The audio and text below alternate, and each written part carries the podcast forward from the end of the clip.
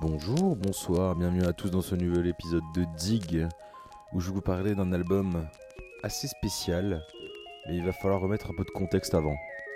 On est au milieu des années 70 aux États-Unis, et les grandes icônes de la révolution hippie comme Jimi Hendrix, Dennis Joplin ou Jim Morrison, et encore Brian Jones et Rolling Stones sont malheureusement décédés, et la guerre du Vietnam est terminée. La génération hippie peut alors ranger ses pancartes et se concentrer davantage sur soi que sur la politique étrangère du pays. En Californie, une nouvelle ère post-hippie s'ouvre donc, plaçant l'écologie et l'épanouissement personnel au cœur de ses valeurs et continuant de rejeter les religions traditionnelles pour préférer les croyances et en les forces de la nature. Un livre raconte d'ailleurs un succès auprès de ses premiers bobos, La vie secrète des plantes, publié en 1973 et écrit par Peter Tompkins et Christopher Bird, qui assure que les plantes sont dotées de sens insoupçonnés et qu'elles sont même sensibles à la musique.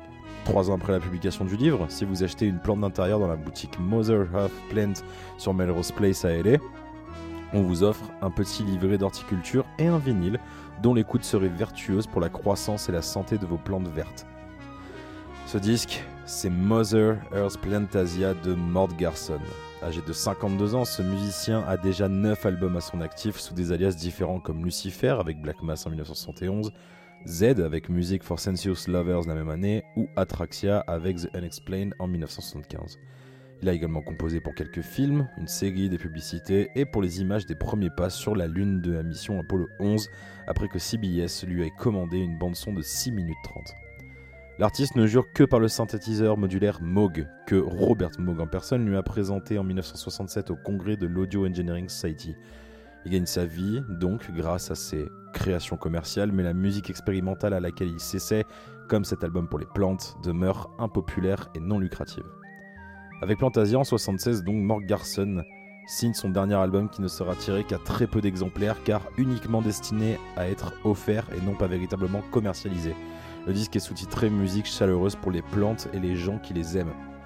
Avec ses 10 tracks aux douces sonorités atmosphériques, voire magiques, Ode au bégonia ou à la violette africaine, Plantasia se trouve être un des premiers chefs-d'œuvre de la musique ambiante. D'ailleurs, toujours en 1976 à Los Angeles, le disque est également offert aux personnes qui achètent un matelas Simons dans l'enseigne de grande distribution Sears. Le message semble donc clair, c'est un album conçu pour se reposer sous son nouveau matelas, méditer et regarder ses plantes pousser. La musique se veut thérapeutique. L'album est alors considéré alternativement comme un précurseur à la musique ambiante de Brian Eno ou un avertissement prophétique contre le réchauffement climatique.